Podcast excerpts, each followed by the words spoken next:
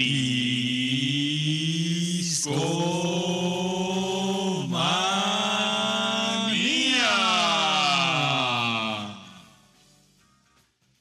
Muy buenas noches, discomaníacos. ¿Cómo están? Aquí en la cabina estamos encantados de estar atrás de los micrófonos una vez más. Hoy es jueves de discomanía y vaya, tenemos un show que creemos que va a estar increíble porque anoche estuvimos en el concierto de Alan Parsons Symphonic Project y la verdad es que yo la pasé muy bien. A mi derecha tengo a el buen Richard Kaufman que me acompañó en este concierto. ¿Cómo estás, Richard? ¿Qué tal, Babis? ¿Todo bien? ¿Qué tal, discomaníacos? Ayer estuvimos en el concierto de, de Alan Parsons Symphonic Project y hoy estamos aquí para contárselos todo lo que pasó. Ayer fuimos backstage, así que eh, no se pierdan este show. Tenemos mucho que contar, muchas anécdotas, cosas que ni Babis ni yo se habíamos pasado antes. Entonces, va a ser un buen show de donde le diremos todo. Y hoy además nos acompaña en esta cabina de Discomanía Aureliano Carvajal. ¿Cómo, estás, Aureliano? Aureliano? ¿Cómo están amigos? Encantado de estar con ustedes aquí en la cabina de Discomanía como cada jueves, jueves musical y ya sabemos que andamos por aquí compartiendo buena música, buena charla y por supuesto una gran amistad. Como bien contaron mis buenos amigos, se dejaron ir, se dejaron ir a, a este concierto. Yo no fui, de hecho fue así de... ¿Fue TT? ¿Fue TT? ¿Fue TT así habrá ido? Sí, ¿no? Yo creo que TT sí, sí le cayó. TT sí fue, pero yo no.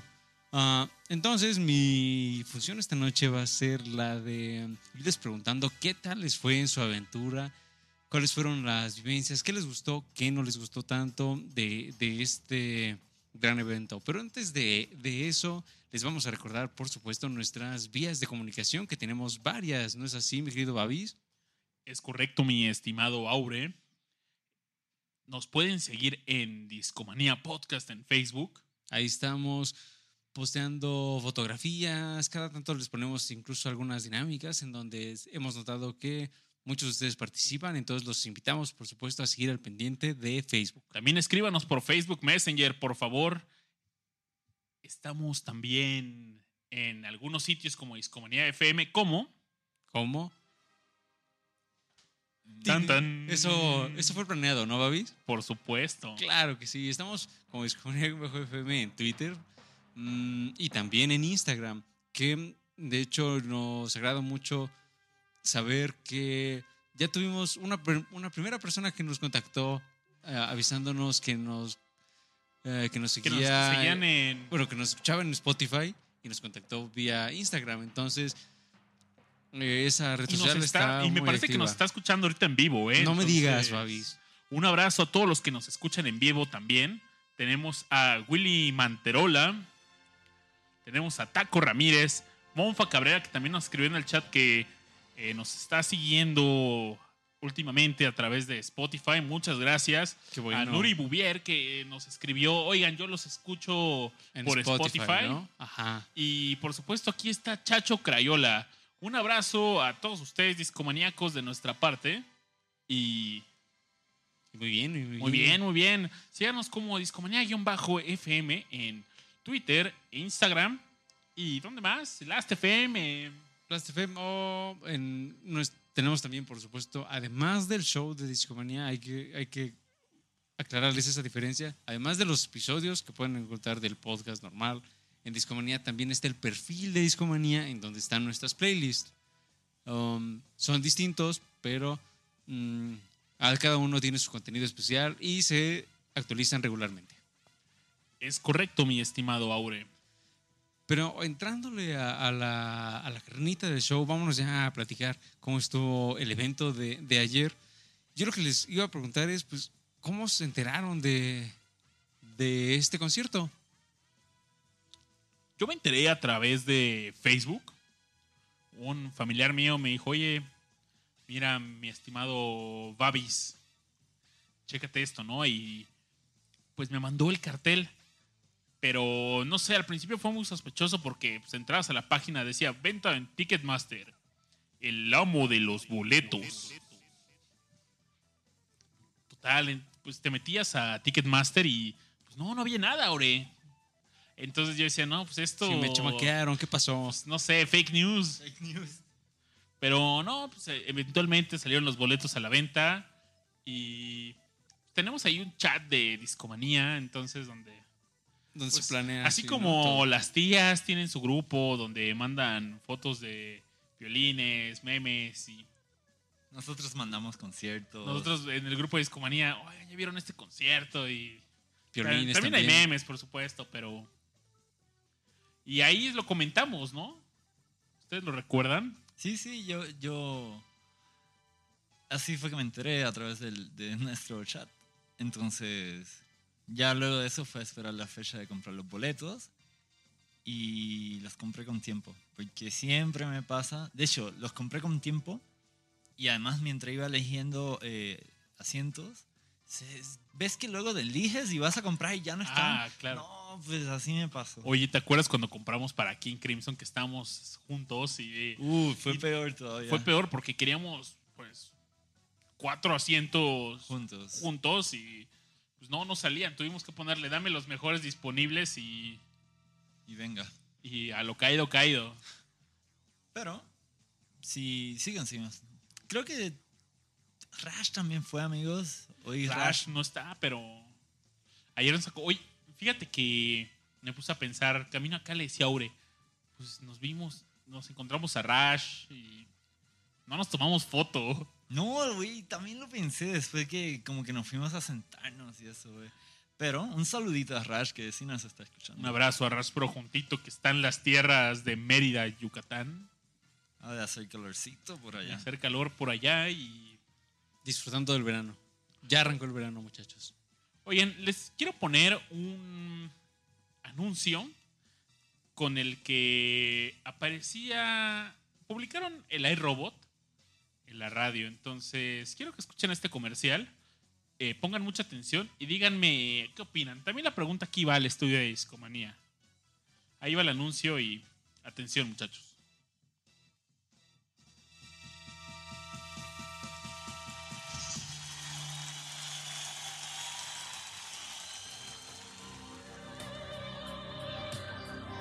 It takes a special kind of genius to create music that you can see.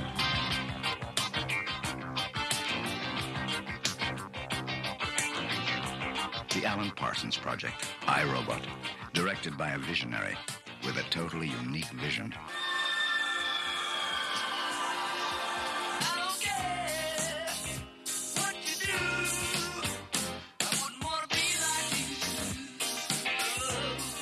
Parsons engineered the Beatles' Abbey Road and produced Al Stewart's Year of the Cat and Pink Floyd's Dark Side of the Moon, he was preparing for a future that would transcend time. iRobot, the Alan Parsons Project on Arista Records and GRT tapes. A rock masterpiece in colors you've never heard before.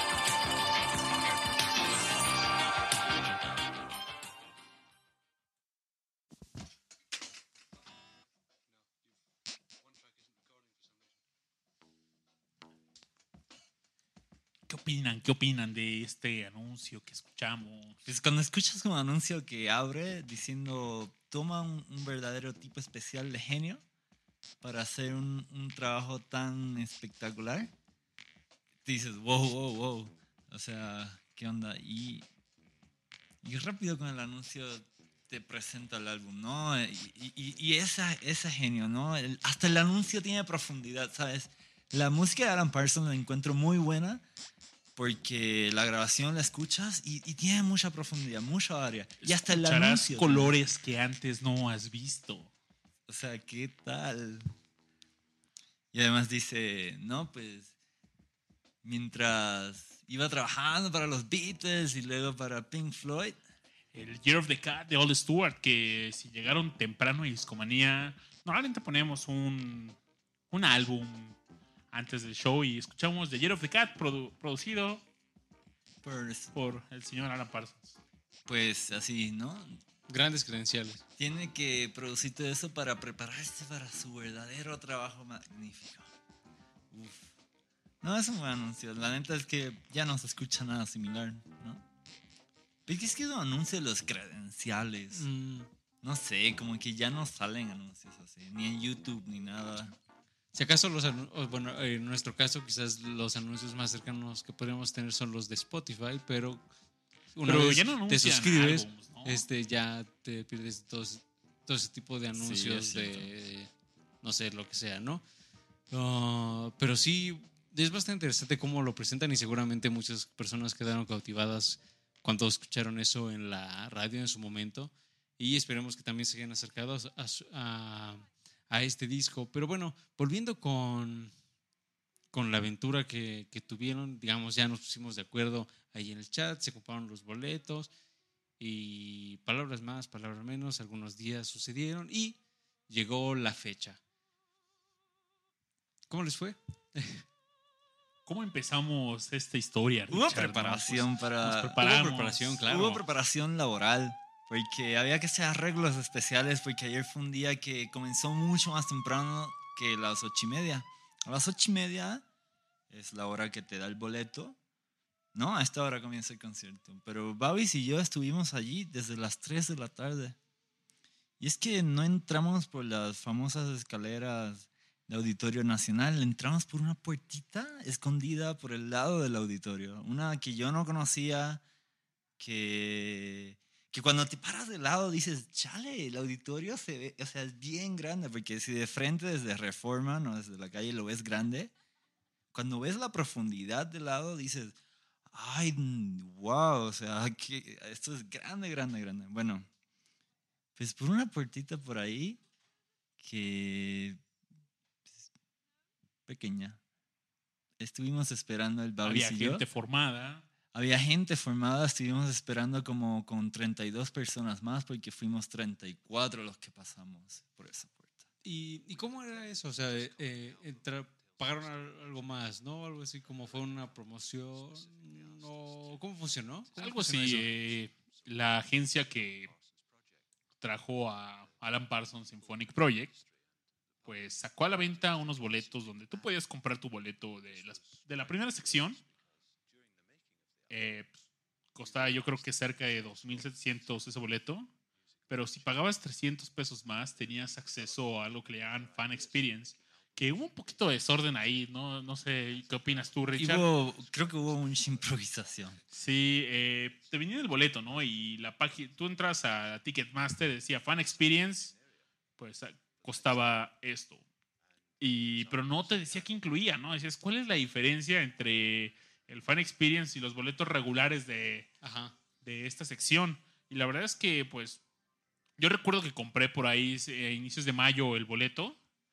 Y pues bueno, viví todo mayo sin saber qué era el Fan Experience. Y pues dije, bueno, pues ha de ser algo misterio, chido, ¿no? Ajá, la incertidumbre. Y dije, y si no, pues, pues bueno, me chamaquearon con 300 pesitos, que no es mucho, pero pues sí sale para unos taquitos, una cenita, algo, un disco quizás, ¿no? Ándale, Pero la, la playera. la playera de, del concierto, Recuerdo. el recuerdo, pero va, pues quedamos con la incertidumbre, ¿no, Richard? Por, y- ¿Hasta cuándo? ¿Hasta dos días? Hasta hoy es jueves 21 de junio y lo descubrimos hace el martes. El martes y el concierto fue ayer. Entonces hace dos días nos enteramos qué onda. Richard, tuviste con una página, no sé cómo encontraste que te tenías que registrar en... Pues sí, yo me empecé a asustar por, por eso mismo dije, no, pues nos chamaquearon. O sea, esto nomás te vende un boleto más caro con apellido, ¿no? Fan Experience. Oh, somos fans, ¿no? Pero lo busqué en Google. Puse Alan Parsons, Fan Experience y, lo- y todo lo primero que te sale son links a Ticketmaster que no te dicen nada, nada, nada, nada. nada. Y como en la segunda página de Google, que quien nadie pasa por ahí, encontré un link que abres la página y AlanParsonsSinfónico.com. Ah, pues, pero además se ve bien chavo. No tenía nada, ¿no? No tenía nada excepto una, una línea de texto al fondo diciendo envía a esta dirección de correo electrónico, ¿no? Y, Tu nombre, teléfono y una foto. y una foto de los boletos. Yo sentí una desconfianza al mandar a mis boletos. Yo, me los van a robar. Sí, pues claro. ¿Y te acuerdas que en la fila, ya esperando el acceso al backstage, pues le platicamos a los demás, oigan, ¿ustedes qué onda? Eh, les dije, "Oye, la neta es que yo desconfié de eso, ¿no? Y varios me dijeron, sí, yo le taché el código de barras, eh, la banda se vio desconfiada. eh. Esa, no sé, pero, pero hubo banda que sí se enteró. Se enteró antes. Como desde mayo. No, Entonces, es de, de- exacto. Y de hecho, pues algo que, una actividad que no pudimos ir nosotros es que el, hubo una conferencia de prensa. el miércoles, no, el martes, El martes. hubo una conferencia de prensa en, un, en el hotel donde se estaba hospedando Alan Parsons. Sevilla algo decía, ¿no? Sí, no sé. Y pues bueno, la gente que fue, pues pudo hacerle preguntas a Alan Parsons. Y nos contaron un poco los demás qué le preguntaron. Y, eh, no sé, no, no faltaron las preguntas políticas. Acaba de, de ocurrir este hecho político, Richard, que Una barbaridad, ¿no? Que, que en la frontera de Estados Unidos están separando a las familias de los inmigrantes, ¿no? Los Así niños es. los meten en unas, en unas jaulas y a los papás, quién sabe también a dónde se los llevan y separan familias. Bueno, pues este, este joven le hizo la pregunta a Alan Parsons y pues Alan Parsons ya tiene experiencia con este tipo de preguntas, entonces a Babis ni a mí nos sorprendió la respuesta. Y es que Alan Parsons te contesta, mira, yo soy músico y no soy político, entonces yo hago música y hago, entre- soy- hago entretenimiento y Ajá. eso es lo que me dedico. Mi show no tiene nada que ver con política y ándale. Y, y esto lo, creo que lo conocemos los dos por un caso que una vez Roger Waters le envió una carta, una invitación a, a- a Alan Parsons pidiéndole, no, no era invitación, era un- una petición más bien, ¿no? Donde le pedía que por favor no fuera a tocar a Israel. Pues por, por todo el, eh, también el, la ocupación. la, en- la ocupación de sí, Palestina, claro. Palestina. Entonces, pues Alan Parsons le, le contestó y públicamente a, a Roger Waters, porque además Roger Waters le publicó la carta públicamente diciendo, no, vato, yo, Lo mismo, ¿no? yo voy Yo- a tocar la música para, para quienes me quieran escuchar. Tengo una obligación con la gente que me quiere escuchar y Oye, Babis, si hubiéramos ido, estoy seguro que le hubieras preguntado algo. ¿Sabes qué, qué, qué pudo haber sido eso? yo le hubiera preguntado, hubiera empezado mi pregunta, Alan, usted tiene una trayectoria como músico espectacular, es un ingeniero de audio asombroso y un productor impecable. En su carrera musical, ¿qué hubiera hecho diferente? ¿Se arrepiente de algo? ¿Habría, qué, qué habría cambiado si pudiera regresar en el tiempo? ¿Quién nos hubiera contestado? Y no sé, pues no pudimos hacerle esa pregunta, desgraciadamente, Richard. Como dice esta canción que suena en el fondo, Some Other Time, tal vez en otro momento, en otro lugar. pero sí, no, no pudimos.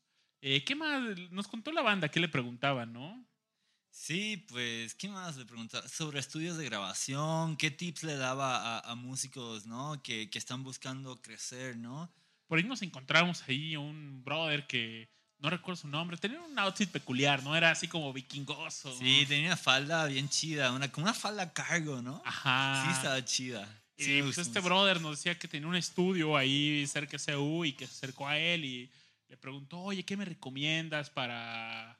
eh, estoy comenzando con este proyecto que es un estudio musical y pues el consejo de Alan fue colabora con más gente, no intentes hacer esto solo y solo colaborando con más gente vas a llegar lejos. Qué chido. Y la neta, eso va más allá de la música. Creo Sí. que es un gran consejo.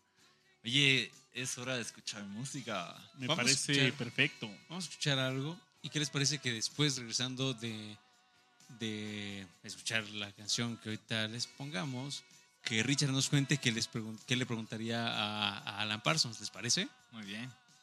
Perfecto. ¿Qué, qué quieren escuchar, chicos? Pues creo que, que podemos tocar de las canciones que escuchamos ayer en concierto, ¿no? Me parece bien, me parece bien.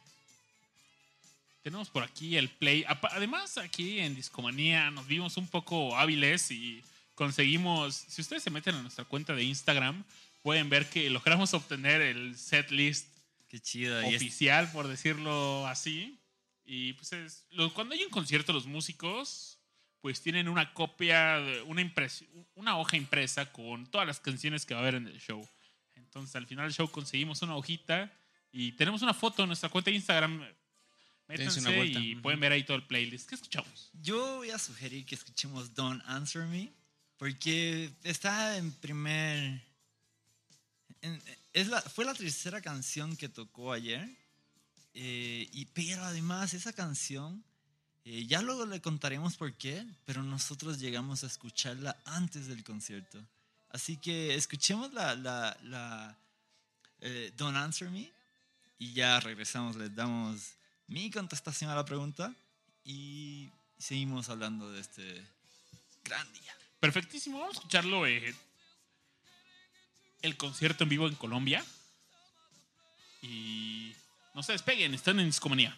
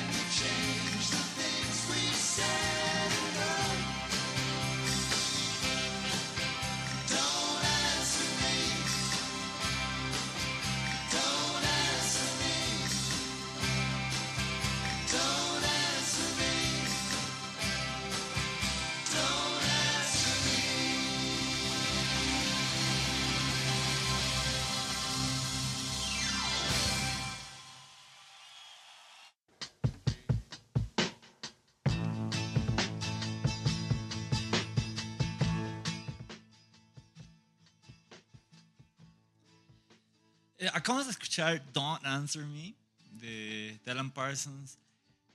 Ayer la escuchamos con el Alan Parsons Symphonic Project, que fue lo que acabamos de escuchar eh, ahora en esta canción. Fue cuando tocó su concierto en el 2013 en Medellín, Colombia. En la sesión pasada, en el segmento pasado, nos quedamos pendientes a qué le hubiera preguntado a Alan Parsons, ¿no? En la conferencia de prensa. ¿Qué le hubieras preguntado, Pues, Richard? pues fíjate, mira, Alan Parsons, al menos sé que ha venido a México seis veces, porque hay una señora que allá, a- ayer en el Fan Experience de Morelia, nos dijo que ya ha visto a Alan Parsons seis veces. Espectacular. Entonces, ¿no? pues- Primero en el noventa y tantos nos dijo. y- Ajá. O sea, neta, pues, además de que todo el mundo que estaba allí en Fan Experience, pues somos fans, esta mujer es fan al otro nivel.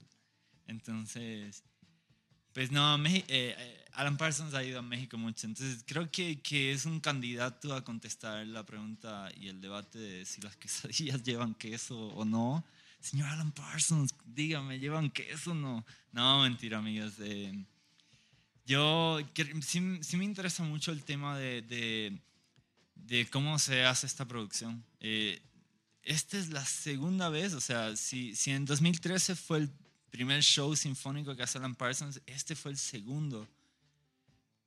Esto ha de ser una logística y una planificación muy interesante. No, ¿Cómo te preparas para tocar con, no sé, cuántos, cuántos eh, músicos había en la filarmónica? Como- Yo le aviento unos 35 más Sí, o menos, ándale. ¿no? Sí, por ahí.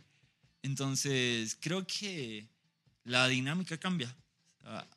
Me, me, me hubiera, me hubiera encantado escuchar sobre, sobre eso, la planificación y la producción de este concierto. Babis, entonces nos quedamos en la puerta esperando junto al resto del grupo. Ya pasamos la puerta. Aquí hubo, hay- el, el cruzar la puerta nos enteramos de algo interesante. De esas 34 personas que, que estamos en esa fila de Fan Experience, nos enteramos que hay dos que no compraron su boleto de Fan Experience y como quiera pasaron. ¿Qué? Pues, ¿cómo sucedió eso, amigos? Pues Fue fácil, ¿no? Para esta persona pasar y... sí, yo creo que fue trivial. Sí tenía boleto, solo que no eran boletos de, de Fan Experience.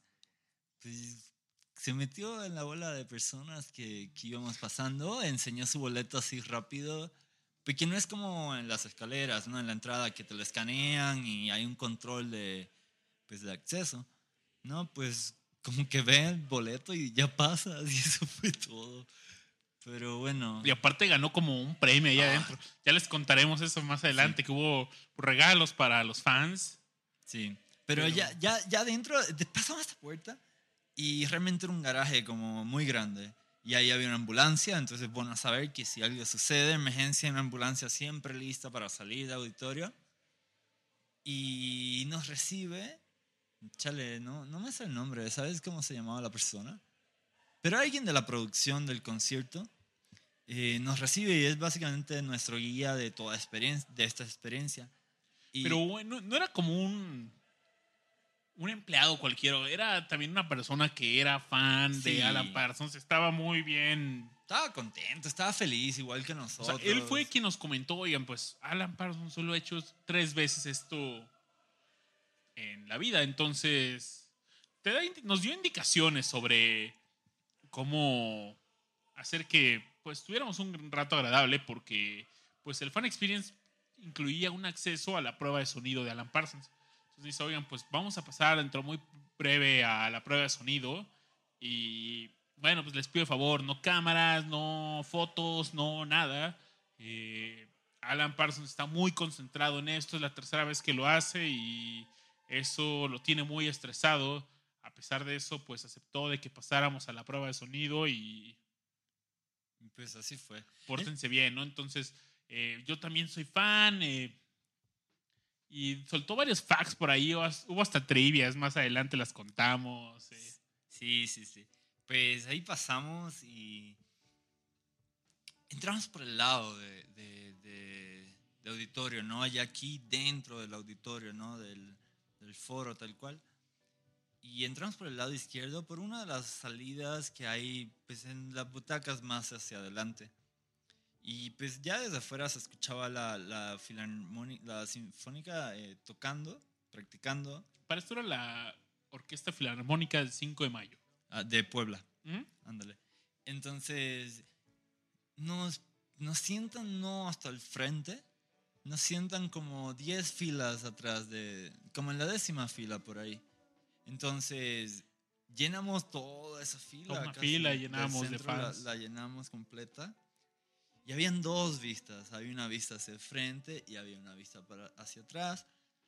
Oye, Richard, recuerdo mucho que, como estábamos en la fila, me preguntaste algo. ¿Tú crees que Alan Parsons esté en la prueba de sonido? Cierto, cierto. Y yo ingenuamente te dije en ese momento, pues no, yo creo que su ingeniero maneja todo. Digo, a pesar que él es un ingeniero impecable, pues no, seguramente ya tiene su ingeniero de confianza que maneja todo y le resuelve todo. Pues sí estaba el ingeniero, pero Alan Parsons estaba atrás de él. ¿no? El jefe estaba ahí. Entonces el jefe, como, como lo llamamos toda esa sesión, Es que, es que sí estuvo curioso porque no es un jefe que estaba sobre el ingeniero. O sea, no era una persona. Alan Parsons no estaba sobre su ingeniero. O sea, se nota que le tiene mucha confianza. estaba escuchando cómo quedaba todo. Pero sí estaba ahí al lado, ¿no? Porque además, pues, quienes han ido a auditorio, eh, quizás hayan dado cuenta que, que hay un cuadrado, una sección casi, bueno, rectangular, justo en el centro de la primera planta, donde está la consola. Ahí manejan las luces, manejan el sonido, eh, las cámaras. Entonces, ahí estaba Alan Parsons. Solo que el, el auditorio estaba vacío. Eran, era los que estaban en la consola, los que estaban en el escenario, que ahora les contamos, y nosotros ahí en medio. Bueno, pues en el escenario estaba el director el- o el conductor de la, de la filarmónica que realmente trabaja con Alan Parsons, es parte del tour, de la gira. Los músicos, pues como ya les contamos, son músicos de, mexicanos de Puebla, de la Filarmónica 5 de Mayo, y estaban ensayando. O sea, tienen que haberlo practicado, claro, son músicos profesionales, entonces ya habían practicado, pero creo que es la primera vez que, que estaban ya cerrando esos detalles, ¿no? Junto Prácticamente vimos un ensayo ahí, ¿no? Sí, Porque estaba ahí el actual tecladista de Alan Parsons dirigiendo la agrupación y... A ver, vamos a la tercera estrofa. 702. Compás número tal, ¿no? Pa, pa, pa, pa. Y cuando llegamos estaban... Escuchamos varios fragmentos, ¿no? Eh, escuchamos, recuerdo, Sil- Silence and I. Old and Wise. Old and Wise. ¿Qué más? ¿Qué más? Eh, Y escuchamos Don't Answer Me. Don't Answer Me.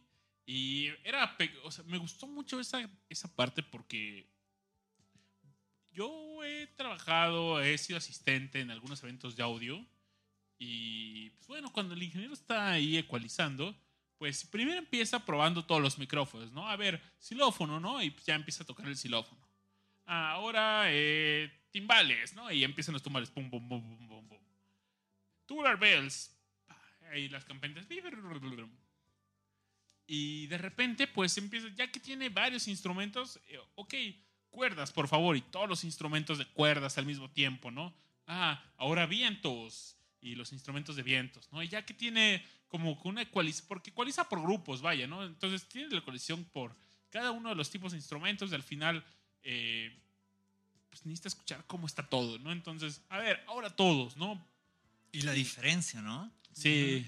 Y vimos también cómo regañaban así de, a ver, no, no, no, no, no. Sí, sí, era como que cuando les di, cuando, ¿no? Digo, corta el sonido, no hay que esperar el cuarto tiempo. Ya en el tercero se corta. Ay, ves que luego les decía, a ver, ahora quiero que saltes este compás y hagas tal cosa. Y hasta decíamos, oye, qué difícil ha de ser seguir esas indicaciones de repente. Sí, no, Y- pero el tipo sí, sí se estaba esforzando porque pues no habla español fluido. Pues es un español que seguro lo aprendió en la A escuela. ver, alguna vez. señor, señor. Señor, señor. Así, pero pues el vato se esforzaba y creo que los músicos también se esforzaron porque pues la comunicación se logró y pues sí, sí ensayaban, sí había fluidez en su ensayo. Ujú. Pero eso que decías de que tocaban las eh, secciones de músico o algunos instrumentos particulares, cuando se suman todo y lo escuchas así por primera vez todos juntos, se escucha increíble porque primero te lo enseñaron por capa, pero cuando todas las capas están una encima de la otra, sí, sí tiene mucha riqueza. O sea, sí, la música se vuelve súper rica. Entonces, eh, eso fue una experiencia, amigos. Yo nunca había ido a un soundcheck de alguna banda que así, de, de esta magnitud, no sé, tú, Babs o Aure. No, la verdad es que no. Pues entonces, eh, fue una experiencia. Y pues siempre, si no miramos para frente, era atrás a ver qué, qué estaba haciendo Alan Parsons o qué onda. Y también, también hubo unos de special appearances, ¿no? Vimos a P.A. Olson, a todos los... De hecho, vimos a todos. A toda la banda. o sea, eh, no nos tocó, nos hubiera encantado, la, bueno, al menos a mí me hubiera encantado pues estar en el soundcheck ya con toda la agrupación. Pero de hecho, no sé, aún así, aunque cuando salimos no se escuchaba, nunca se escuchó que estuviera un ensayo con ellos, pero... Pero sí, o sea, los vimos de repente, Alan nos llamó y a ver, venga, ¿no? Y vaya, fue muy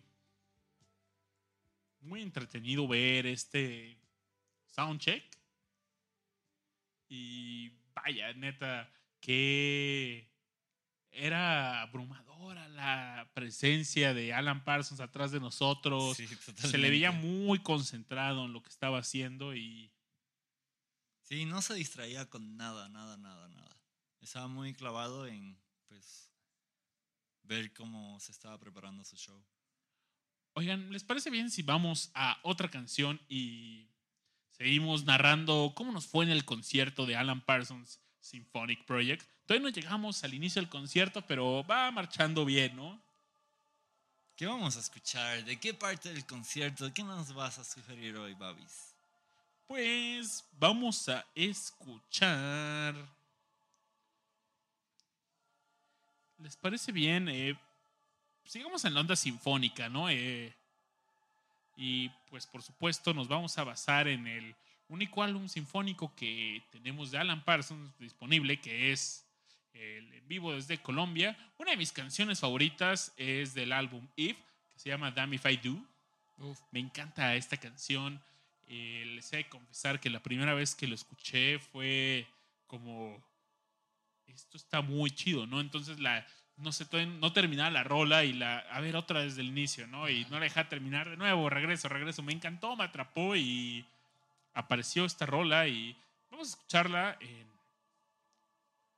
Su versión con la Orquesta Sinfónica en vivo desde Colombia. No se despeguen, discomaníacos. Seguimos con el show.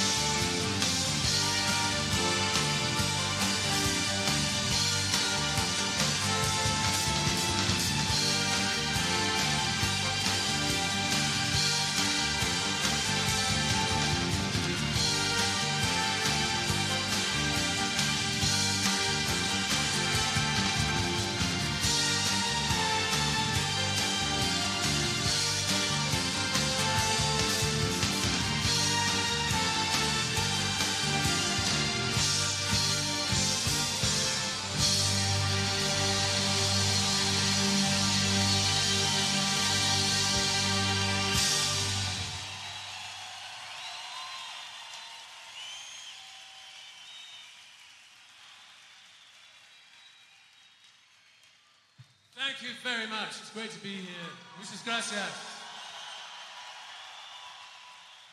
Sing along with this one, please.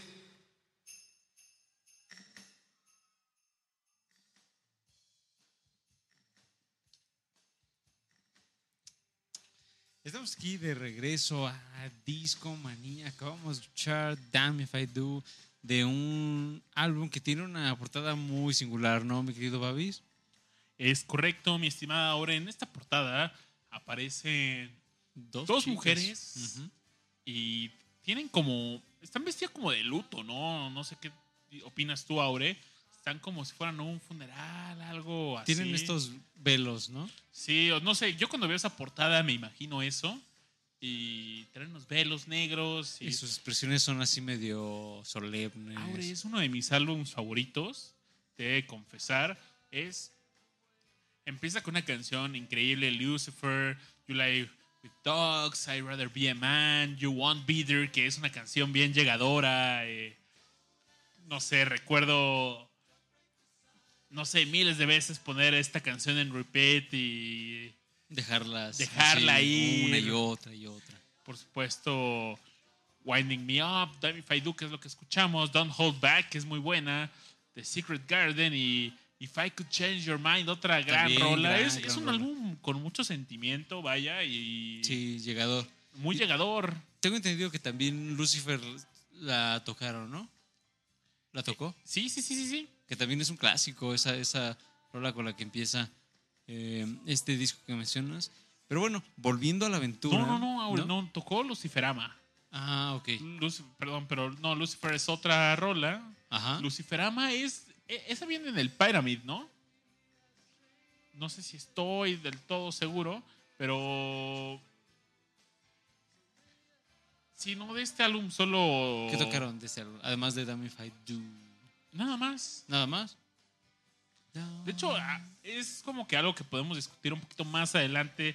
¿Qué es La- lo que se tocó? la Tenemos aquí ya el playlist y lo vamos a publicar, por supuesto, en la página de. En el perfil de Spotify de Discomanía. Así es. Pero, Richard, ¿qué sé yo después de que estuvimos más o menos media hora en el soundcheck? eh, la pasamos de pelos, todos muy calladitos, muy atentos. Sí, pues. est- Como dices, estuvimos como media hora. Y no, el soundcheck siguió. Nosotros nos fuimos porque pues ya íbamos a, a- a otra actividad.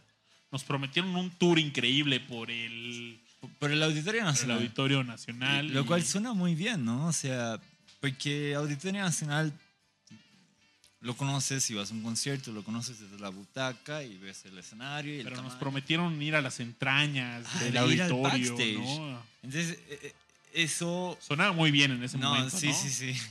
Entonces, eh, amigos, pues, backstage es literalmente lo que está detrás del escenario. O sea, cuando si, si vieron si- o si están viendo la serie de Luis Miguel, en el episodio piloto, pues está Luismi, así, abriendo, abriendo ese episodio en su camerino. Está. Le tocan la puerta, le, aparte que le dan una noticia de su papá, le dicen, ya vas al escenario. Y ves que él sale y, y se mete por unos pasillos y así sube al escenario. Eso es backstage, amigos, ¿va? Entonces, backstage, pues, para ir hacia allá, salimos por la misma puerta por la que entramos a- al foro. Eh, llegamos cerca de, de la entrada de este garaje con la ambulancia que le contamos, pero ahí doblamos a la derecha. Entonces comienza un pasillo blanco, ¿verdad? Muy blanco, muy, muy iluminado, largo.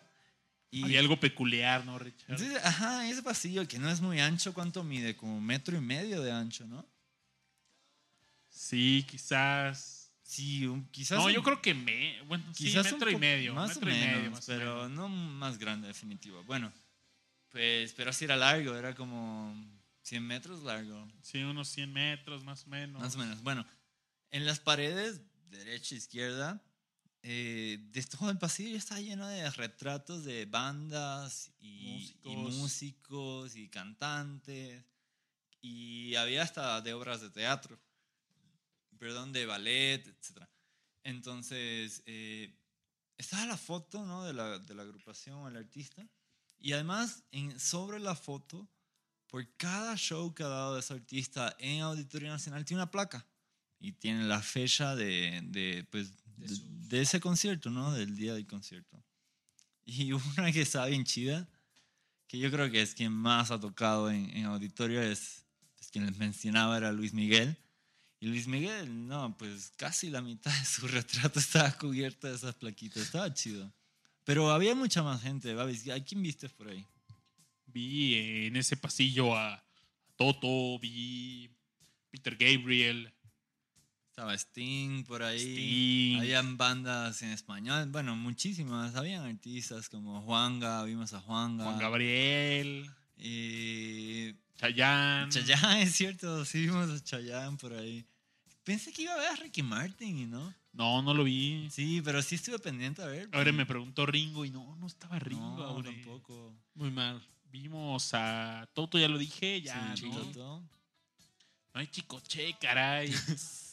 ¿Habrá tocado Chicoche en el auditorio? No, no creo. No sé, yo creo que. Pero vimos a Elefante, a Rake, a. No sé, muchos Es que había músicos muchos, por ahí. había muchos, muchos, muchos. Y, pero bueno, era un pasillo lleno de estos cuadros que pues los íbamos viendo y para esto pues nada, así de no, no, hay- no hay fotos, no hay fotos. Y todo el tiempo íbamos acompañados ahí con unos gorilones del auditorio Claro. y pues bueno, no, el tour del auditorio nos iban a llevar al camerino de Alan Parsons y Entonces, eh, claro, a, a- a través de ese pasillo, además de los retratos, había muchas puertas, porque pues hay muchos camerinos, no es uno solamente. Entonces, en, en las puertas habían como rótulos, ¿no? Uno decía que si Glitter Groove, qué sé yo, que es el nombre de la productora del concierto. Y había otro, otro camerino con, no sé, decían Alan Parsons, pero yo creo que no eran tal cual el de Alan Parsons, sino ha de ser como de Roadies, no sé. Ajá, alguien del staff. Ajá. Pero en el final del pasillo, a la izquierda, justo así esquina esa puerta, ¿no? Con el final del pasillo. Pues nosotros, eh, hagan cuenta que es el pasillo, no es muy ancho, entonces es- somos 34, estamos haciendo una fila extensa y, y, y, y íbamos casi hasta atrás, ¿no? Entonces los que iban hasta el frente lograron entrar al camerino de Alan Parsons. Y ahí se quedaron como dos minutos hablando. Realmente no escuchamos qué decían. Pero pues estaban explicando qué onda, ¿no? Con, con este es el camerino, ta, ta, ta. Va. Nosotros estamos esperando con mucha ansiedad, ¿no? Pues yo también quiero entrar a Qué misterios oculta Claro, ese que- lugar, ¿no? donde janguea Alan Parsons mientras espera la hora, ¿no? Pues se, se vacía ese grupito y nos toca a nosotros. De hecho, yo creo que yo fui el primero o el segundo en entrar. voy atrás de Richard caminando y pues llegamos, entramos y vemos un cuarto vacío, no había nada. y- Cuatro sillas y una mesa Ajá, con un espejo y ya. la expresión de Richard fue, ah, ok. Y se sale inmediatamente. Y yo, A mí- "Y neta, para esto hicimos fila. Dices, Amigos, pero o sea, no había nada, ¿no? O sea, o sea, neta, valía la pena más ir viendo en el pasillito. Claro, quedarse la- a ver las las fotos, pero el, el camerino no te así decíamos, no, pues igual están ahí estos brothers. No, no había nadie, estaba un. Hicimos fila y, y aparte yo me cues- cuestionaba. ¿Para qué? O sea, ¿cómo es que la gente se quedaba ahí tanto tiempo adentro? No había nada. Que era lo que veía, ¿no? Era como, ahora tú tenías un gag hace rato que lo mencionabas, ¿no? Pues es que justo Babis me estaba contando eh, de, esta, de esta anécdota mientras nos dirigíamos acá a la cabina de, de Discomanía. Y recordé un episodio de Los Simpsons en donde Bart va a las oficinas de la revista Mad y entonces le sucede algo como algo bastante similar, o sea, que llega con las expectativas máximas de que se va a encontrar un mundo maravilloso y se encuentra con una oficina de lo más simple de Una secretaria una mesa como- y aquí es más. sí, Sí. Sí. Y es como, ah, así se, sus expectativas se van al suelo, se va y de pronto así se empieza a ocurrir así como mil cosas, surge la magia y monstruos y muñe- muñecos y demás, ¿no? Entonces, quiero suponer que cuando ustedes salieron de, del camerino, así salió Alan Parsons bailando, cantando y mil músicos y colores y pirotecnia y demás, ¿no? Puede ser, o si no, lo que también se me ocurría que pudo haber agregado cierto toque cómico. No sé si recuerdan que esta como imagino esta escena de, de que abre una puerta y lo recuerdo en varias caricaturas eh, de que era así, justo abrían una puerta y había un dude sentado con un trombón que es así y ya no es como que así en medio de nada. Entonces también eso pudo, pudo haber Looney. Tunes, ¿no? Algo, ajá, algo así. Entonces, las posibilidades son infinitas, pero definitivamente esa aventura por el backstage eh, los- les cambió la vida. O no, Definitivamente, fue reveladora. Ajá. No, Pero- pero después se puso sí. bueno, ¿no? Sí, ya pues corrimos los 100 metros de pasillo de nuevo y salimos. Porque es que mientras recorríamos el auditorio también nos daban instrucciones de cómo iba a ser a la noche. A la noche había una sesión de fotos y tenía unas reglas muy específicas. Igual que el soundcheck no podemos tomar video, ni grabar sonido, ni nada. Pues la sesión de fotos también tenía sus reglas. Nos dijeron, no, pues a Alan Parsons no le gusta que lo abracen, entonces no lo... Ni que le, le eches el brazo, no es tu carnal, o sea, párate a tu lado, sonríe y él va a sonreír y te, sabes, va a compartir el momento de la foto, pero pues res- respeta que no, no quiere un abrazo, ni que le, te le eches encima, es que luego hay gente muy pasada. Entonces, yo estaba bien curioso de dónde está, dónde es la, la foto. Detrás hay, en inglés le llaman un backdrop, ¿no? De estos que usan en, en- como en la alfombra roja que tiene todos los patrocinadores así Ah, repetidos. sí, del auditorio. Como un un- una tela de esas. Decía Auditorio Nacional, era rojo y blanco y ahí era la foto. Pero pues todavía era la tarde, entonces la foto era la noche. Frente al área de la foto hay un altar inmenso de la Virgen. O sea, e- eso se me hizo súper curioso. Muy, muy curioso porque pues en México pues sí habemos altares en Ah, pues el muchísimos es sitios. guadalupano. Ándale. Pero pues este altar es más grande de los que hay en el mercado, amigos. Entonces está curioso, más bien. Anyways, así con sus velas y su lucecita votiva. tal. Bueno, al final ya para despedirnos hu- hubo una última eh, dinámica. Se hizo un sorteo y una rifa. Eh, estaba- iban a regalar libros y CDs. Los CDs Pero eran... nos dijeron, ¿saben qué? No hay para todos. Ah, Entonces, éramos 34 ¿Cuatro? personas y había Cuatro libros. cuatro libros. y unos como 6, 8 discos CDs, ¿no? El CD era eh, lo mejor de Alan Parsons. eh, salió creo que hace como dos años ese CD.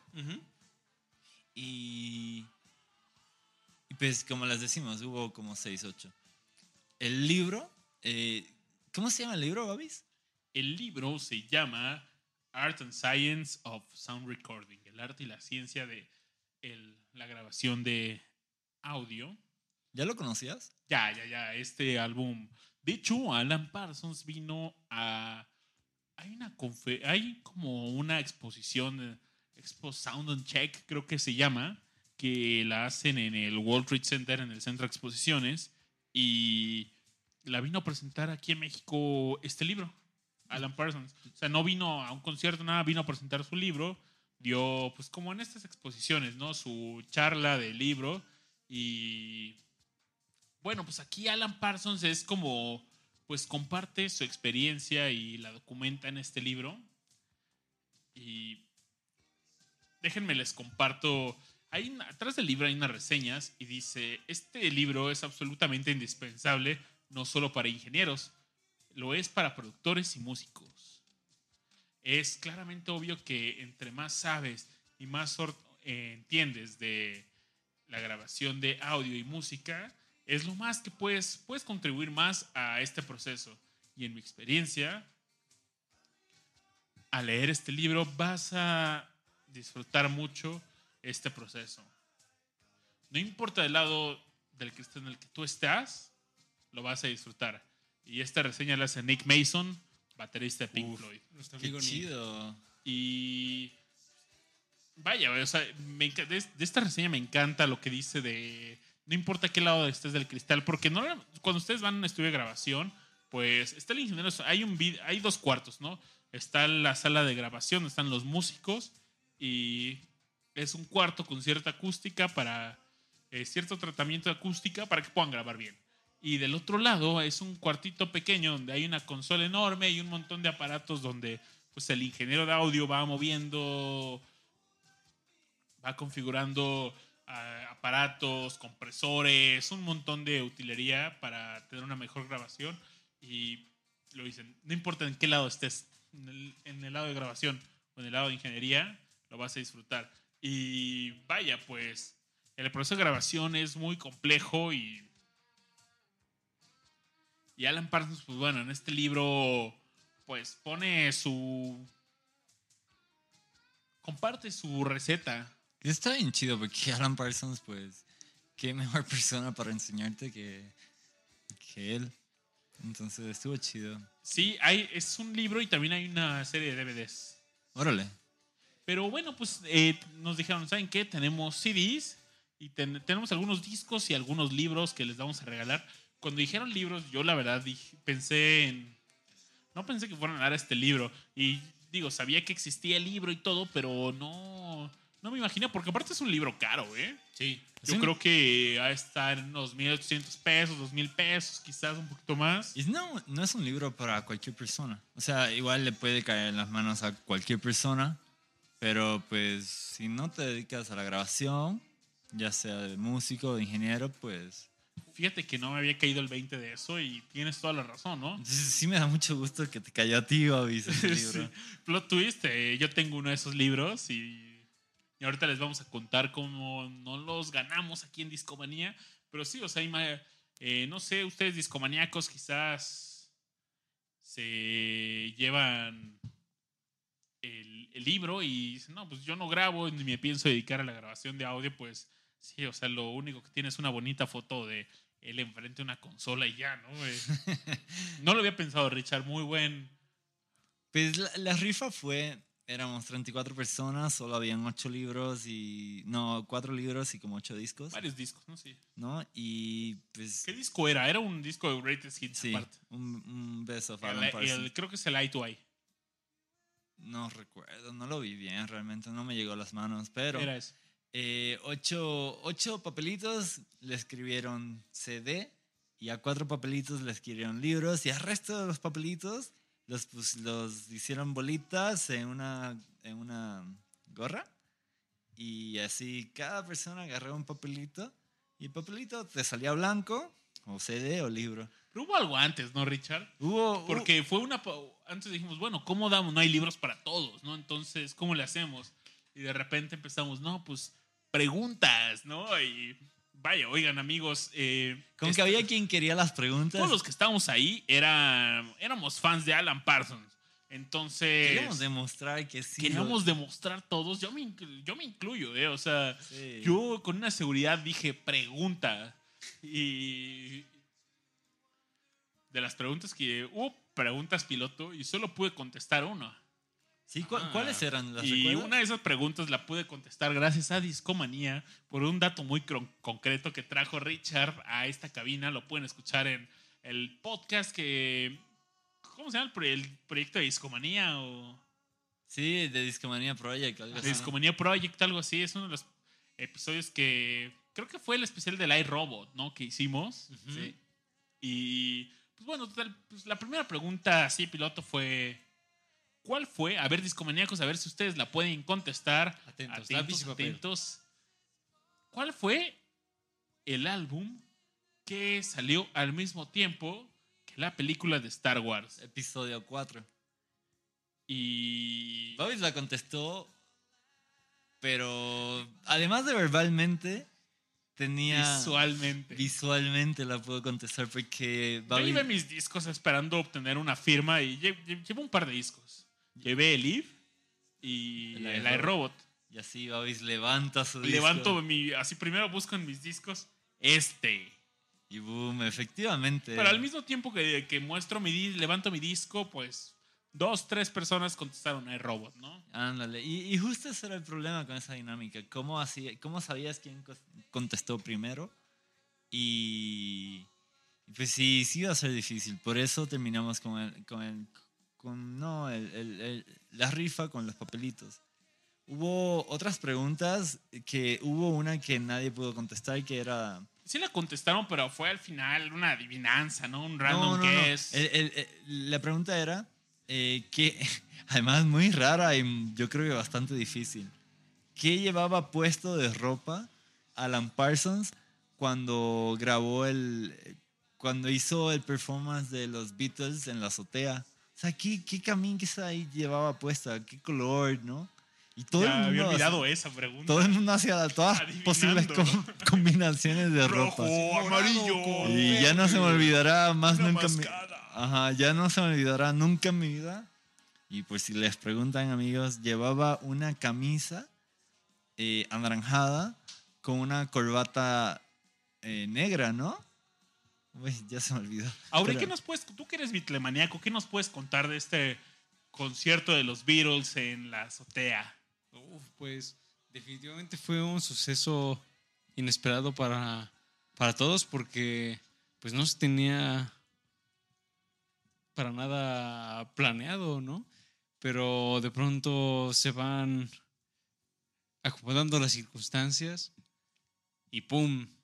deciden salir y tocar frente a pues a todos los transeúntes que anduvieran por ahí en el Abbey Road, por supuesto, eventualmente llegó la policía porque pues eh, ¿qué andaban haciendo ahí eh, con su Porque ruidajo se y así, ¿no? Era un congal prácticamente, ¿no? Eh, bueno, no, no es la mejor expresión, pero vaya, o sea, pues estaban tocando los Beatles en la azotea del Abbey Road y pues la gente iba pasando curiosa, quiénes son. eh. Y pues, en Los Simpsons hay una parodia, ¿no? De los borbotones tocando arriba de, ¿De qué? De Moe. de la ¿no? taberna de Moe's. Ajá. Baby On board. Tum, tum, tum.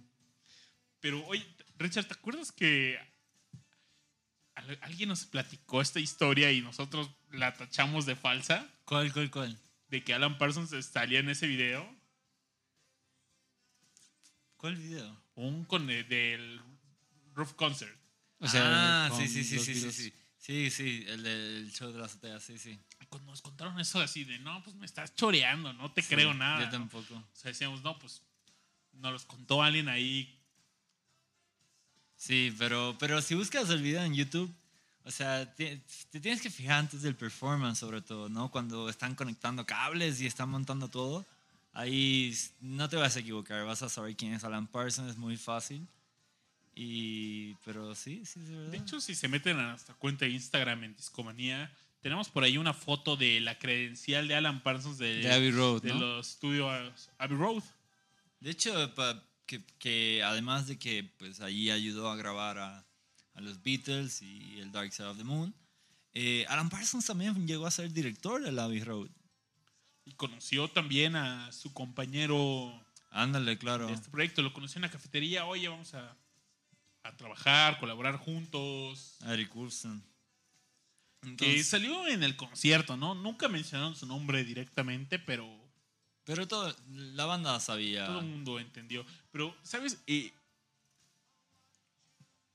un momento discomaníacos donde eh, Alan Parsons dijo, bueno, esta canción se la dedico a la otra mitad de este proyecto.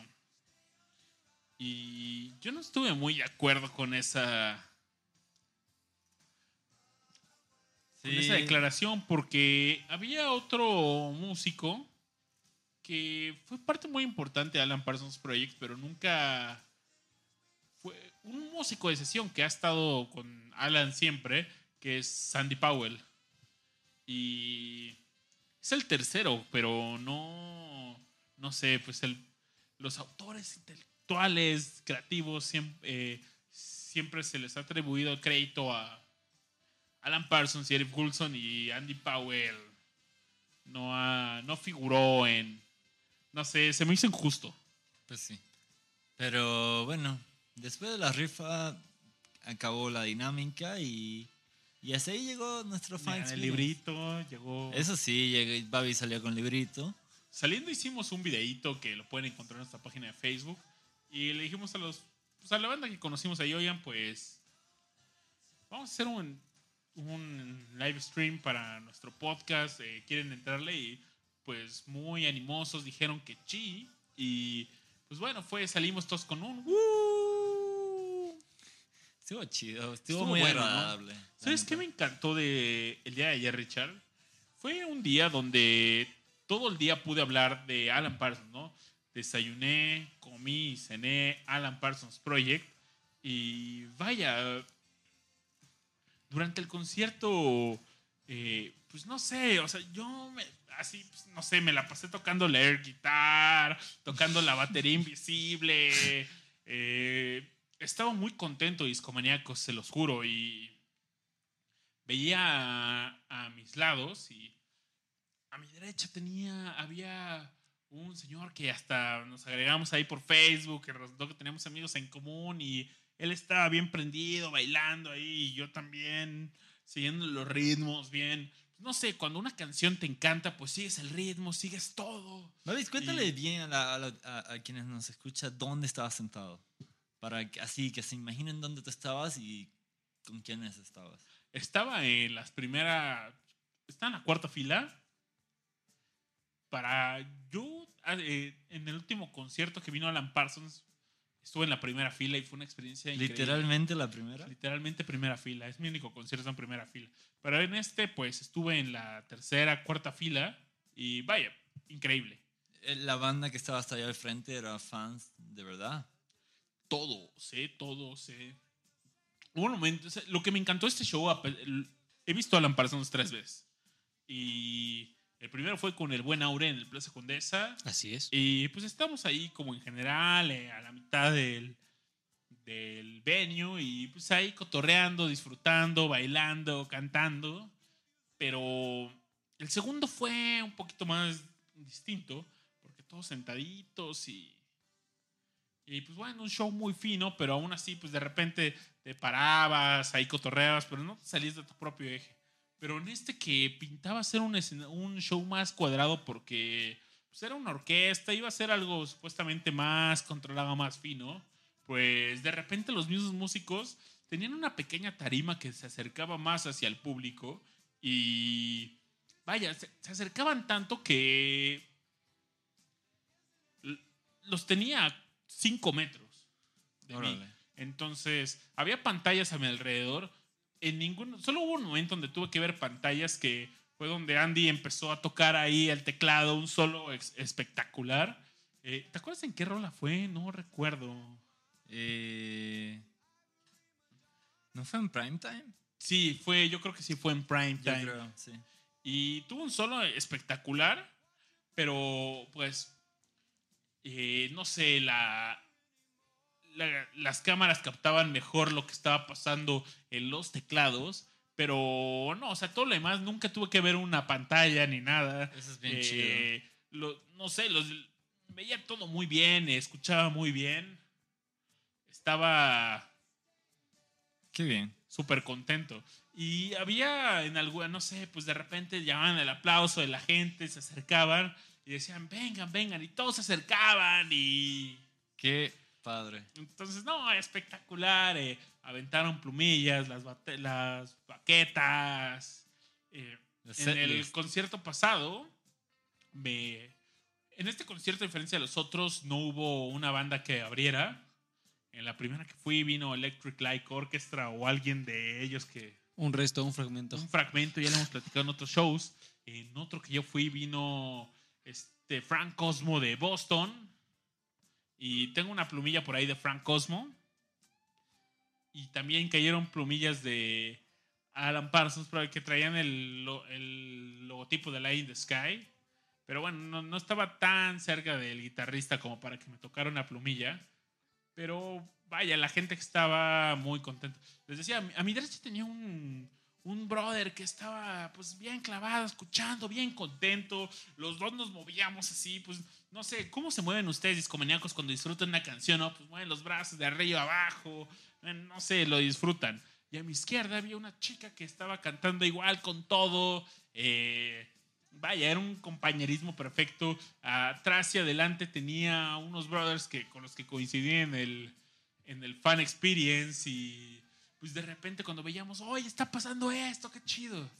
Y Richard dice, dices que tú por ahí me viste en una de las pantallas ahí sosteniendo De los hecho, discos, sí. ¿no? Amigos, yo no, yo no estuve en, en la- en el área que estuvo Babis. Yo, yo estuve más, eh, pues como a la mitad, ¿no? De, de, de la planta baja.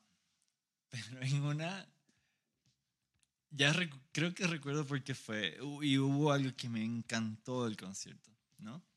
Tocan las primeras eh, cinco canciones. eh, tocan El lado A. Eh, no, a, eso voy. Pero tocan en la Ammonia Avenue y después Alan Parsons se acerca al micrófono y dice, bueno, ahora les voy a llevar al año en que salió Star Wars. Y pues como ya les contamos, ya, ya, ya sabía que iba a tocar el iRobot. Lo que no sabía es que, lo que dijo, y pues hoy vamos a estar tocando el, el primer lado del disco del iRobot. Dije, wow, y es que suerte, porque es mi disco favorito, amigos. Igual el mío, ¿eh? Entonces, que, que nos den, ¿qué fue? Cinco canciones. eh, estuvo bien padres. Tocaron el iRobot, I Wouldn't Wanna Be Like You, Some Other Time, eh, Breakdown y Don't Let It Show. Ese es el lado A del disco.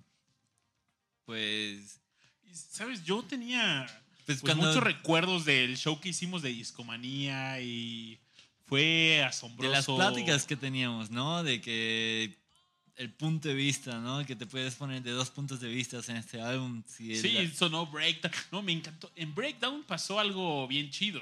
Que sentí que Discomanía Podcast fue como una preparación para eso. Porque cuando estu- estuvimos preparando el, el show especial para el iRobot, vimos unas entrevistas con Eric Wilson. Que no nos pusimos de acuerdo, pero pues todos investigando ahí por nuestro lado a ver qué, a qué llegábamos. Pues vimos unas. Estas entrevistas que les platicamos. Y hay una parte donde Eric Wilson cuenta de breakdown de, del coro, ¿no? del coro, ¿no? Es freedom, Freedom, we will not obey. Freedom, freedom, break the wall away. Take it away. Y pues Alan, an- antes de tocar esa canción, a ver, quiero que me ayuden con esto, entonces. Practiquemos. Practiquemos, ¿no? Y. Y nos dice, ¿no? Con- primero nos dice cómo va a ir. Dice, freedom, freedom. We will, no, no. Y después dice, ahora todos juntos. Una, dos, Dos, tres. Free. Wey, nadie cantó. Pero así. Como medio, ni la mitad del auditorio cantó. Sí, no, no, no. Estuvo Entonces, decepcionante. Ahí sale. Adam Parsons. Bueno, bueno. Ahora, si les digo que si, que si por cantar les voy a dar 100 mil pesos, cantan, vamos de nuevo, ¿no? Ah, Freedom. Y ahí ya todo el mundo sí cantó. Ya le, enten- le entendieron. Vámonos. ¿Qué les parece si vamos con una canción? Me parece bien. ¿Y qué les parece si vamos con una canción de iRobot? Pues, que sería genial para que nuestros podcast escuchas. Algo de lo que se haya escuchado, ¿no? O de Ajá. lo que no se escuchó. No, pues No, podría ser algo de ese, justo de este emblemático lado A de este disco. Que de hecho por aquí está en la mesa de la cabina. Por ahí lo tuvimos hace un ratito. Pero sí, vamos con algo de, de este álbum. Para que por supuesto les contagiemos parte de la magia que se vivió ahí en el Auditorio Nacional la noche del 20 de junio. Pues mira, de- del Vive en Colombia tenemos, si queremos escuchar una versión en vivo, Ujú. tenemos dos opciones. Tenemos Breakdown y tenemos I Wouldn't Wanna Be Like You. ¿Por qué no ponen Breakdown? Que era la que justo estábamos platicando hace un momento, para que también la gente que nos escucha se unan al coro, aplaudan y seamos todos felices. Me parece Me muy parece bien. bien. me parece bien. Y, oye, Richard, no sé tú cómo estabas en esta parte de la rola, pero yo estaba con el puño de Sí, libertad. Porque además se, se me hizo tan chido que la ensayara y, y motivara a todo el mundo a cantarlo, pues porque pues en México tenemos un muro que es muy famoso. Entonces el Break the Wall Away eh, Tiene un significado. tiene un significado y Mm. pues por lo que estaba pasando, entonces aunque no se mete en la política, yo creo que fue un poco a propósito de eso. Entonces así me gustaría pensar. Anyways, escuchamos Breakdown de Live Robot de esta, esta versión del en vivo en Colombia, que es del Alan Parsons Symphonic Project. Volvemos.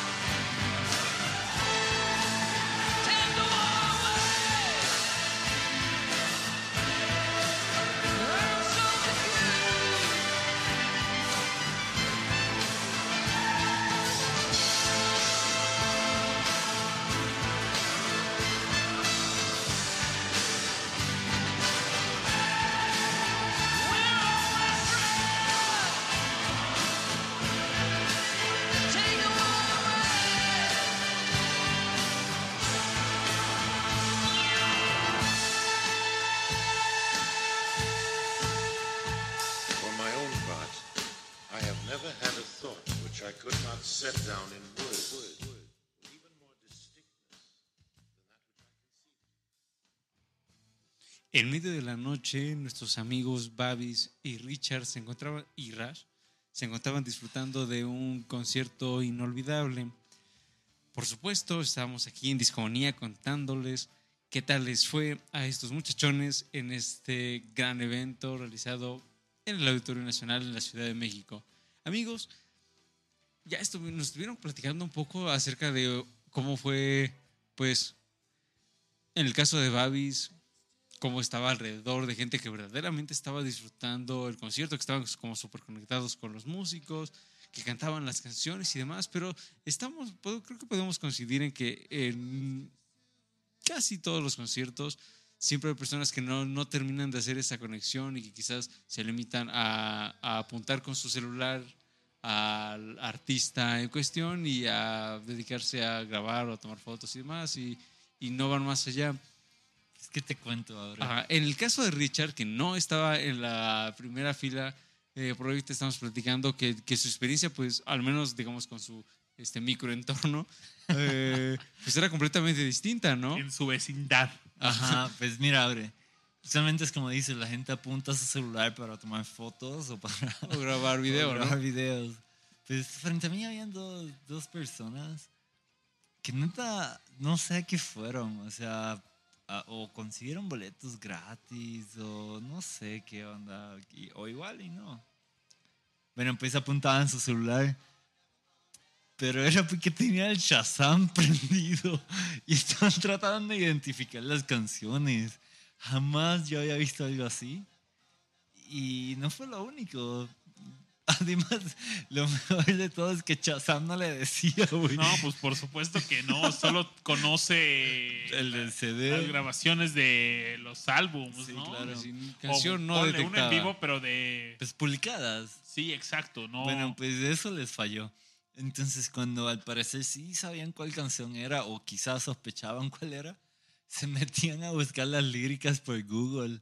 Otra cosa que, que se me hace menos raro, honestamente, pero que nunca había visto tampoco. Oye, pues, si no te la sabes, la guachaguacheas, ¿no? claro que sí. ¿Quién no, la, ¿quién no ha guachaguacheado una canción? En eh? todos los conciertos. Pues por supuesto que yo la pasé guachaguacheando porque... Pues no me las sé todas. Pero, pero sabes cómo va a sonar y, y más o menos qué es. Pero bueno, estas personas, pues, ¿qué te digo? No sé. No, no sé qué hacían ahí. Y, pero bueno, o sea, un poquito más allá de ellas resto de- del entorno cercano, del microentorno, pues sí había banda cantando. Yo estaba cantando y bailando también desde mi butaca y... Nada, pues sí la pasé bien, sí la pasé bien chido. Y... Y Fue, fue por, bueno, al menos por lo que nos están contando, fue un gran evento. De las canciones que pudieron escuchar, por aquí estoy viendo la, la play, la set list más bien, que puso el buen Babis en nuestra cuenta oficial de Discomanía, aquí en bajo FM, allá en Instagram. Y entre ellas, después de este bloque de mm, iRobot, como bien dijo Babis, se escuchó Luciferama, Old and Wise, del increíble Ojo en el Cielo, Days Are Numbers, Damn If I Do, que también ya escuchamos por acá, Limelight, Silence and I, Primetime, por supuesto la combinación Sirius y Eye in the Sky, y después también, ya en la parte final de- del show, aparece una, una canción de un disco también emblemático, en, en este caso estoy hablando de Dr. Tar and Prof Feather, que es de, del disco que hacen, por supuesto, inspirándose en la obra de Edgar Allan Poe, y por supuesto, para cerrar con Bon- Bombo y Platillo, Game People Play, que es como la, la gran canción para eh, tomarse de los hombros, saltar y cantar. Amigos, este es el setlist. ¿Qué les pareció? A mí me hubiera encantado escuchar... Hay lo que no escuché y... Es una canción que no puede faltar en un show de Alan Parsons Project, o en este caso Symphonic Project, que es The Raven. Es mi canción favorita del primer álbum. Y solo salió una estrofa en esta canción que mencionabas ahora de Dr. Taran, Professor Feather. Eh, Que también es una gran Solo canción, hay una, que sí, es una gran rola. Y, pero vaya, o sea, me encanta. The Raven es una. Y También es gran un- rola. Y solo salió el coro de Nevermore, Nevermore, Nevermore, Never, Ajá. Nevermore, Nevermore. Y se acabó. Es todo lo que se escuchó de O Raven. sea, como que lo hicieron como para dar pie más bien, ¿no? Sí, o sea, era como un popurrí del Dr. Taran, Professor Feather con The Raven, pero no, no, es lo único que sonó de De ese álbum que les este recordamos álbum. es el Tales of Mystery and Imagination, ¿no? Ani- Animation. Eh, me encantó que estuviera todo el iRobot. Me sorprendió que hubiera canciones clave de el Ammonia Avenue, que es un gran álbum. Eh, me encanta pues esta rola Ammonia Avenue, me encanta eh, Prime Time. Había, ¿qué más hubo, Richard? A mí me gustó mucho como abrir el concierto, que es con la rola que abre el Turn Off a Friendly Card, que es el eh, eh, Maybe a Price to Pay.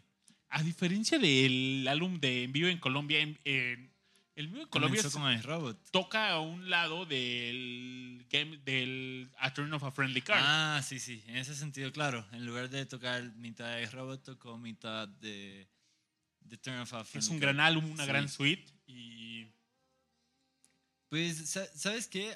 Para mí sí tocó buen complemento, ¿no? mis canciones favoritas. eh, quizás me quedé ganas de, de Psycho Bubble. Me hubiera encantado escuchar Genesis. Así cierra la Robot. Claro. El De hecho, o sea, se salt- omitió toda la parte como instrumental del iRobot. Pues solo tocó el prácticamente. iRobot. La primera canción que, que se llama iRobot también. eh, sí es instrumental y sí la tocó. Ujú. Que habitualmente abre sus conciertos con esta rola. Ajá, así abrió el de En Vivo en Colombia, por ejemplo. Eh, pero sí, no, no, no hubo más ninguna que, que haya sido así instrumental. De, me encantó esta rola de Days Are Numbers, que es muy melosa. Es una canción muy bonita. Limelight, también canciones bonitas. eh. Eh, ¿Saben ahí? Al final, saliendo del show, eh, tu- pues, tuve ahí una plática con las personas que están a mi alrededor y pues discutimos todos algo de sobre PJ Olson porque él tuvo un cambio en su vida muy drástico en los últimos meses y es que su hijo de 21 años falleció. Entonces, la verdad es que a todos nos sorprendió verlo dando un show, eh, cantando con tanto sentimiento. eh. Siempre eh, él es un músico que deja todo en el escenario siempre Como buen pero profesional. Lo veíamos con tocando canciones cantando donde cree no sé o sea llegamos a la conclusión de o la corazonada de que lo estaba cantando con más sentimiento de lo habitual no porque le llegaba directo al corazón eh, Pues sí. no sé canciones fuertes Sí, de acuerdo. Órale. Eso, Saludito. PJ Olson, un abrazo. Y también, oye, pues cuando fue esta canción de que le dedicaron a Eric Wilson, también la gente, Rest in Peace. Reconociendo. muchos gritos, como, ¿no? Tratando de pasarle mensajes a Alan Parsons. y llegaban, ¿no? Por Sí. supuesto. eh, Fue un buen concierto. Fue la un gran show, discomaníacos. Y, oigan, algo que es muy peculiar de los conciertos de Alan Parsons es que cuando viene a In the Sky es como todo un ritual. Sí. Porque, vaya, de las tres veces que lo he visto, es como que te preparan para ver a In the Sky, para escuchar a In the Sky. y- Pero es como todo un ritual. O sea, si, si tú ves a Alan Parsons, es, es como la única canción en la que es protagonista realmente Alan Parsons. Porque en todo lo demás está hasta. En este caso, eh, él estaba a la mitad del escenario, pero cuando digo la mitad, un poco distante. Hasta atrás estaba la orquesta. Él después de la orquesta y adelante sus músicos. Y todo el tiempo estaba, no sé, él no tenía un rol como estelar, que figurara mucho. Él estaba atrás como viendo todo, supervisando. Y bueno, llega el momento de In the Sky. Llega PJ y dice, bueno, eh, llegó el momento de esta gran canción a quien le demos todos nosotros y ustedes también. Entonces, vamos, y empieza.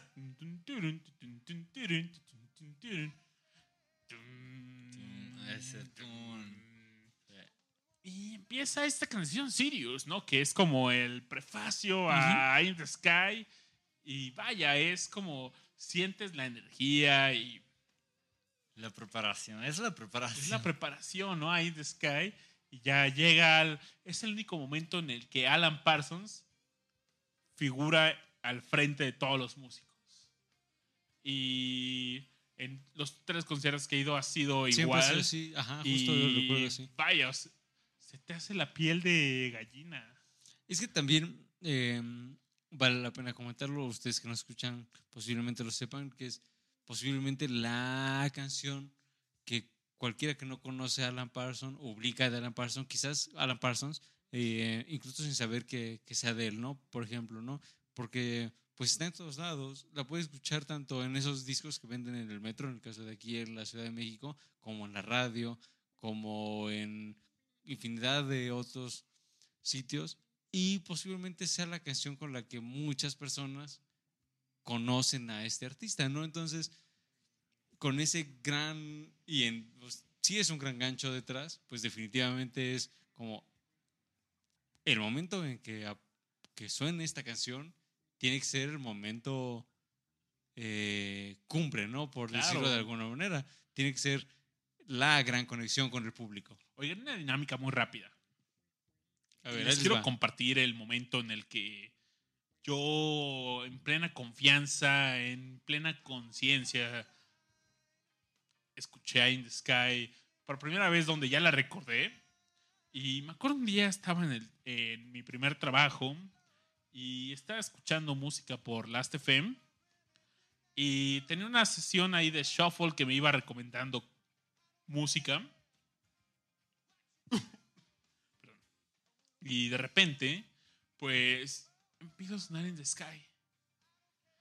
Y mis compañeros de trabajo alrededor, pues, empiezan a voltear todos así como que disfrutando la rola, pues, era como, no sé, cuando están, en ese momento cuando estaban en el trabajo, era el que ponía, el que tenía, podía poner la música con sus bocinas de su computadora, era como, pues, el que llevaba la batuta de, honor. de qué se escuchaba y Es todo un ritual, ¿eh? era un ritual, ¿no? En, el, oficinas, en las que pone la música. ¿no? Sí, sí, sí. Y es tu momento, ¿no? Pero, o sea, pues siempre está el momento incómodo de que, pues sí, escuchas la música que le gusta el de lado y dices, pues bueno, pues me aguanto, ¿no? Y ya me tocará y pondré lo que me gusta.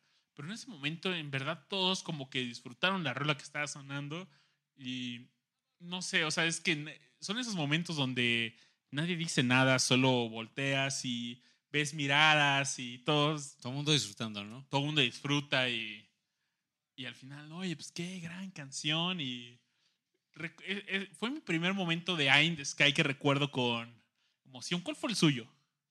¿De ahí in the Sky? De Eye in the Sky también, amigos que nos escuchan en vivo en mixler.com, diagonal discomanía, por favor díganos cuándo fue la primera vez que escucharon Eye in the Sky. Si nos escuchan también por Spotify o iTunes, cuéntenos por Twitter o Facebook, por favor. Posiblemente yo habré escuchado a In the Sky en Universal Stereo, como muchos de nuestros escuchas que vivan por acá en el área metropolitana. Mm, pero he tenido la fortuna de escucharla en, digamos, además de, de- de la radio, ¿no? Además de ese primer contacto. Y posiblemente lo recuerde en, en una vez con unos compañeros. eh, estábamos perdidos y eh, alguien tuvo la eh, el ingenio de, de activar pues el Waze que es esta app para para pues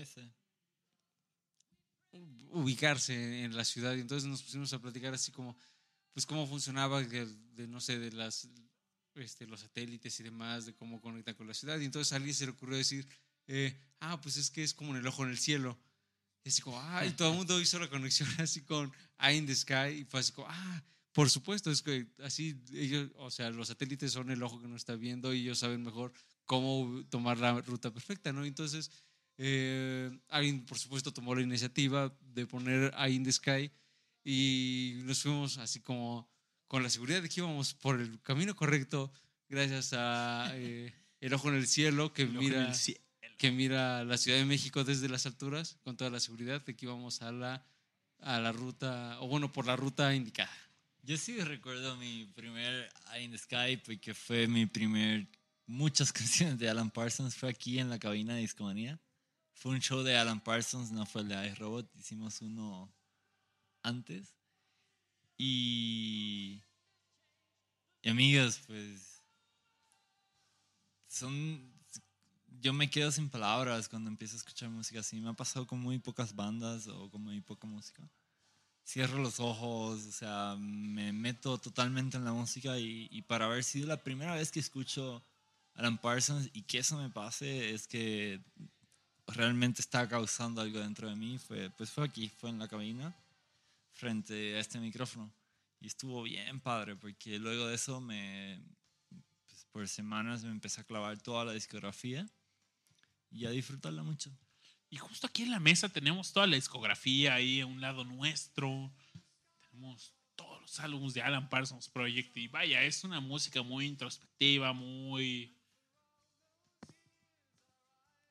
Se presta mucho a la reflexión. a- Sí, y, y son, pues es que Son canciones que pueden ser muy personales. Sí, pues sí. Pues sí, fue buen- concierto. Buen concierto. Ustedes ya, eh, antes quizás como ya de hablar así como del tema de ya se acabó el show y saliendo de- del escenario, quizás algún último highlight que quisieran así como destacar, quizás no sé, algún momento en donde verdaderamente hubiera como una especie de conexión muy especial, quizás algún solo que fuera así como particularmente disfrutable, no sé, nada más para ir cerrando con, por supuesto, el tema del espectáculo. Para mí mi momento fue cuando nos dijo que iba a tocar la primera mitad de Live Robot. Ahí fue donde más me emocioné. Entonces, ese fue mi momento. Estuvo bien padre. Para mí hubo varios pequeños highlights que eran. Alan Parsons es un músico que está muy consciente de las canciones que ha tocado en cada venue, en cada país.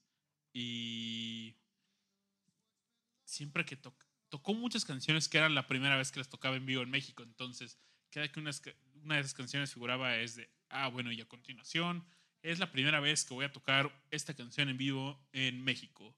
A continuación, tal rola. Y vaya, ese, es- esa memoria para tener todo este dato preciso, porque como lo platicamos Richard y yo hace un momento, eh, había un, un- una fanática que estaba ahí con nosotros que nos dijo, yo he visto a Alan Parsons seis veces, la primera vez fue en el 96. Entonces, vaya. También recordemos, eh, Alan Parsons Project como tal solo dio un concierto. Único y ya. Entonces ya después de separación eh, es cuando empiezan a turear y... Pero Alan Parsons solo sin Eric Wilson. Eso me, ese detalle me encantó. Sí. Y vivimos muchas rolas nuevas, ¿no, ¿no Richard? Sí, muchas. Sí, hubo varias menciones de esto. Es la primera vez en México. Es la primera vez en México. Lo cual es bastante cool porque, pues, parte de, de esta experiencia, pues, enriquece todavía más al tener estas nuevas experiencias y, pues, y quizá experiencias que otros posiblemente, o sea, en futuros conciertos posiblemente no tengan la oportunidad de, de vivirlas como, pues, quien- quienes asistieron a este concierto, ¿no? ¿Sabes qué, qué también me gustó? El setlist fue bastante diferente al de Colombia. Entonces, pues, el de Colombia ya, ya lo había escuchado dos o tres veces. Pero, pues, no, no, no era ningún spoiler a lo que fue ayer. Exacto, y sabes, yo me preparé con escuchando ese álbum Claro, para el concierto y sí, no, nada que ver Nada y Fue muy diferente. Pues, qué bueno. En ese sentido, ajá, pues qué mejor, ¿no? Fue una experiencia completamente distinta. Chicos, vámonos a, vamos a escuchar una canción para regresar ya quizás a la parte de conclusiones de, de- de esta gran aventura que tuvieron los chicos del staff de Discomanía. Oigan, paren la prensa. eh. Paramos la prensa. Está Julia Cuña en el chat de mixler.com. Julio Cuña con, con quien Hicimos este show gran show de Queen. de Queen, la primera parte, ¿no? Queda Dios salve a la reina, que va a haber otro show. Con la segunda mitad, claro. la segunda mitad, pero dice Julio, yo también vi a Alan Parsons en el 96. ¿Cuántos años tiene Julio? Es... Nadie lo sabe. Secret, Eh, secret. secreto, secreto de Estado, pero Pero él estuvo ahí, él estuvo ahí. tocó con Alan Parsons. Pregúntenle qué tal estuvo ese concierto en el chat. Y aprovechemos también a... Hay más gente que llegó al chat de Discomanía. Está Mr. Trumpetman. Un abrazo muy fuerte. También llegó Scarlett GT. Abrazo muy, muy fuerte. Y Tenemos invitados incluso también, ¿no? así es, así es. Chicos que están como, como invitados, por supuesto les invitamos a que se, ha- se hagan su cuenta o no, más bien se pueden hacer su respectivo login, ¿no? Más bien a, aquí en, a Mixler para que participen con los comentarios, nos den corazones, igual hacen algunos amigos, en fin, hay más opciones para todos aquellos que se conectan desde sus respectivas cuentas de redes sociales. La comunidad de Discomaníacos es unida. Y ahora vamos a una canción. Vamos con canción. Creo que hablamos bastante de Eye in the Sky y es obligado que escuchemos esto, pero de- desde Sirius a, Ah, el ojo, al ojo en el cielo. el ojo, el ojín. En el chat también dice Raquel Acuña, quiera Julio en el próximo de Queen. Pues ya, firmadísimo. Firmadísimo, por supuesto que sí. Pero mientras Julio se prepara y nosotros también para el siguiente show de Queen, vamos a escuchar Sirius con Eye in the Sky. Y recuerden que están en Discomanía, compartan con sus amigos. Vamos a escuchar también pues, el live en Colombia, ¿no? Para acercarnos más a lo que vivimos a- anoche. Y vamos a las conclusiones.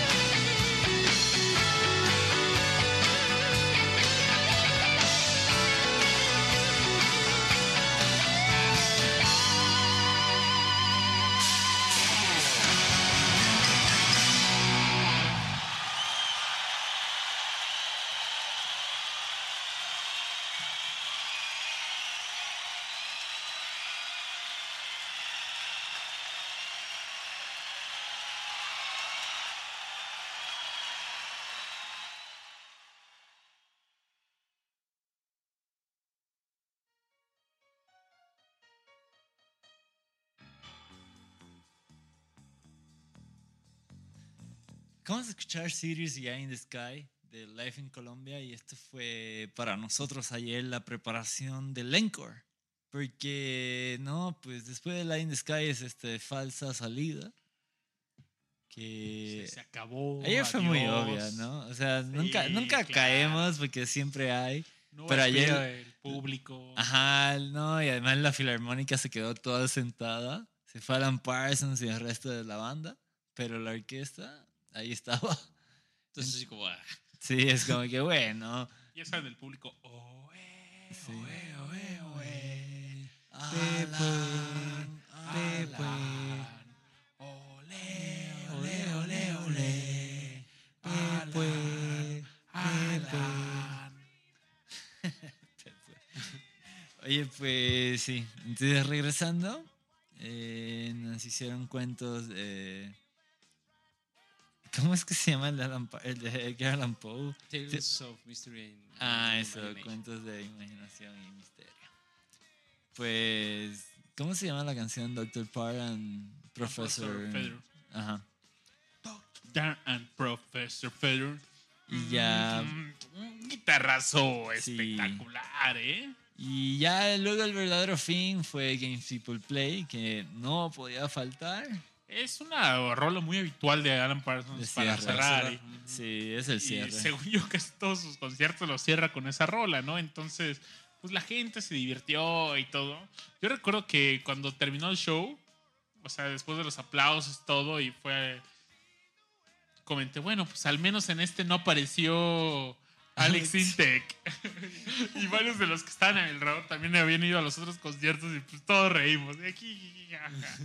Estábamos al lado de Ben Ibarra, un músico por acá. Ya, no lo ubico. Un músico por acá. pues. Pues ese fue el show, amigos. Estuvo bien padre, increíble. Qué gusto haber ido y haber pasado por la Fan Experience. Eh, Se lo recomendamos, ¿eh? sí, Y- sí. Y, de verdad, no era muy caro a comparación de. De Hicimos otras- una analogía, ¿no, Richard? De. Por ejemplo, comparando el costo del boleto de ir a ver a Roger Waters con Alan Parsons Project. Sí, Ray Waters mucho más caro. Cuesta más un ticket para ir a ver a Alan Par- a Roger Waters en una grada del Palacio de los Deportes que estar en la primera, en las pri- en la primera sección de Sí. Alan Parsons Project. Sí, sí, totalmente cierto. Hay que ahorrarle, pero pues. Sí, es un. eh, Es estaban más, los tickets cerca de 3 mil pesos, 2.700 sin fan experience, pero vaya, cuesta lo mismo sí, el sí, de sí. Roger Waters. Sí, más caro. Y hasta atrás. Pero bueno, eh, si vuelve y volverá. Eh, vayan a verlo si pueden, se los recomendamos. Ay, por cierto, bueno, los promotores nos comentaron un chisme. oh, esto yo no lo sé. Notición de Discomanía. El año que viene probablemente aparezca un nuevo álbum. No sabemos de qué, ni con quién, por qué o qué, pero que pues cerraron una fecha el año que viene. Entonces, Ya es un hecho. es un hecho y viene, al menos es lo que dice la promotora, entonces regresa Alan Parsons a la Ciudad de México, entonces Qué chido. Pues amigos, Ya estamos planeando ahí con, con la gente del chat. en el chat, vayamos en bola. todos- en el chat Ajá. Julio dijo, ¿qué onda? Pues no, todo empezó porque dijo Scarlett, yo quería ir a una carta triste. Le pusimos, oye, fue increíble, te perdiste un gran show, pero grandes noticias. Regresa el año que viene. Y dice, Julio, vamos en bola el próximo año. Y empezó, estaría "Sí". increíble. Taco dice, yo jalo, sí, vamos todos. Entonces, discomanía, discomaníacos, Nos vamos a organizar. Nos vamos a organizar. Y, oigan, y por cierto, también nos encontramos a un discomaníaco por ahí. Y dice, oye, pues tú, oye, tú no eres el discomaníaco o algo, así. Y yo, saludos. La gente ya nos Y- ubica, muchachos. Sí, platicamos un buen rato ahí en la cola. Para al final del show nos tomamos una foto con Alan Parsons. eh, ya la publicaremos en cuanto la tengamos. Pero vaya, fue un gran show. Gran show. Eh, de los tres conciertos que yo he ido, ¿qué me llevo? Me sorprende mucho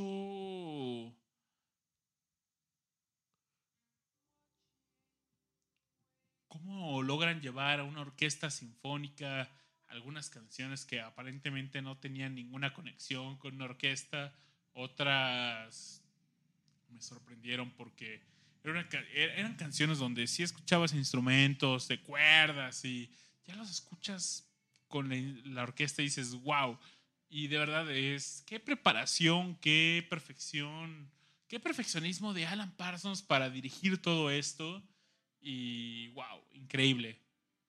Me fascinó el concierto. Richard. bien. Pues yo ¿Cómo no te tengo otro concierto de Alan Parsons eh, para comparar, pero estoy seguro que pues, hacerlo con una sinfónica detrás, sí, sí, sí lo hace un poco más fiel al- a, a los álbums, porque los álbums pues tienen muchos arreglos orquestrales, traen muchos instrumentos que no son los que pues traen las bandas usualmente, ¿no? Entonces pues me da mucho gusto que, que al show que me tocó ir fue el show con Sinfónica, porque suena increíble, amigos. O sea, es un hecho. Es un hecho que, que sí le queda muy, muy, muy bien. Entonces, volveré próximo año. Yes. Aure, pues sé que no estuviste ahí, pero ya has visto a Alan Parsons. Sí. Y ese show que fuimos fue increíble. Vimos una onda muy electrón, no electrónica, pero una onda rockerona de Alan Parsons. Ahí, por ejemplo, sí Vimos a Elo. Ese, ese show de Elo fue buenísimo. fue bueno. Ahí sí escuchamos la de Psycho Bubble, por ejemplo, Sí. entre otras. Eh, yo me quedaría uno de lo que ustedes me han contado de esa increíble aventura en el backstage. Ah, El así, de Rise and Fall, de sus Ah, expectativas. ok.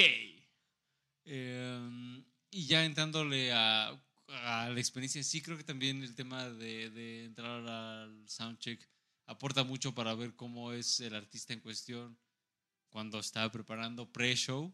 Creo que le agrega mucho a la experiencia de cómo, pues, conocemos al músico, y en este caso Alan Parsons, pues en su, por poner eh, un- una combinación de palabras, en su hábitat natural trabajando ahí, viendo que todo quede bien. Eso me parece una experiencia fabulosa que definitivamente ustedes y aquellos otros 32 este, personas pudieron experimentar. Entonces eso es fabuloso. Y por supuesto, en general toda la discografía, bueno, quizás sus últimos discos no tanto, pero gran parte de la discografía de Alan Parsons Project merece definitivamente que le den una checada. Entonces, amigos, los invitamos, por supuesto, a que se den una vuelta a sus servicios de proveedores de música. como Spotify. Como Escuchen, ahí está toda la discografía. Hace unos meses no estaba el primer álbum que apareció, que pues no estaba porque lo tenían firmado con otra disquera. ¿Quién era la primera disquera de Tales of Mystery? ¿Ustedes se acuerdan? Yo no, la verdad. Sé que los siguientes álbumes fue con Arista Cambiaron. Records, pero el primero no recuerdo concretamente qué disquera era.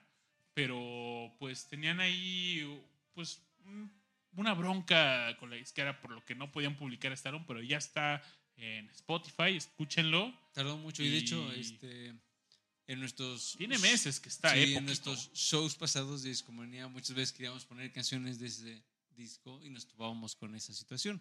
Entonces, por supuesto que ahora no solo nosotros, sino que ustedes también pueden disfrutarla. Pues así, amigos, termina la aventura de Babis, Richard y Rash. Rash estuvo, estuvo juntito con nosotros, pero nada más este, a nivel de corazón. Mm, pero definitivamente les podemos contar esta gran crónica. Esperen el show muy pronto en iTunes y Spotify. Amigos, fue increíble por un solo día, todo el día hablar de Alan Parsons. eh, vaya, o sea, no había otro tema de conversación. Conectamos con gente que, Que quería estar ahí. que quería estar ahí, que quería platicar de esto y vaya, la pasamos bien, compartimos un montón de experiencias, eh, conocimos mucha gente, en verdad un abrazo a todos ustedes que los conocimos allá y fue de verdad espectacular. Yo, la verdad, me emocionó eso, de verdad es que pude hablar con tanta gente de Alan Parsons Project que es un grupo que me fascina. Eh, los que no sabían, fue el primer episodio de Discomanía, un especial de Alan Parsons Project, un recorrido breve por la discografía. Y vaya, me encanta esta propuesta musical. Fui muy feliz todo el día de ayer. Qué bueno, Babis, qué bueno, Babis. Y ya para despedirnos, les tenemos un aviso parroquial. Aviso, Aviso aviso, aviso, aviso, aviso, lápiz, aviso, papel, lápiz, aviso, papel. aviso, aviso. Lápiz y papel. ¿Listos? Ya tienen lápiz y papel, espero que sí. Mm, como saben, estamos en fiebre mundialista. Entonces, esperen, al menos, pues no sé, no sabemos si va a ser la próxima semana o en 15 días, pero ya estamos preparando al menos un show dedicado a la aventura pambolera. Recordemos que este evento deportivo sucede cada cuatro años, entonces, por supuesto, aquí en Discomanía eh, le vamos a dedicar su espacio y a toda la música que hay alrededor de este espacio futbolístico. Entonces, espérenlo, ya lo estamos cocinando. Quizás incluso tengamos invitados Invitados y de alto calibre, ¿no? de alto calibre. Entonces, muy al pendiente, vamos a tener gran música, por supuesto, y pues sigan al, al tanto de los partidos de el Mundial. Me pregunto si va a ser Perro Bermúdez. ¿Quién va a venir? Enorme. Es posible, supongo. Pues no se diga más, chicos. Vámonos ya. Discomaníacos, esto fue Discomanía. Nos vemos la siguiente semana. Y. ¿Qué les parece si nos vamos con la misma canción que cerró este concierto? Sí. Es, es como hay que cerrar. Así es. Es como se debe, Juegos que la gente juega. juega. Gran rola viene en el álbum A Turn of a Friendly Card. Sigan sintonizando y nos vemos pronto. Hasta luego. Adiós. Hasta luego. Bye.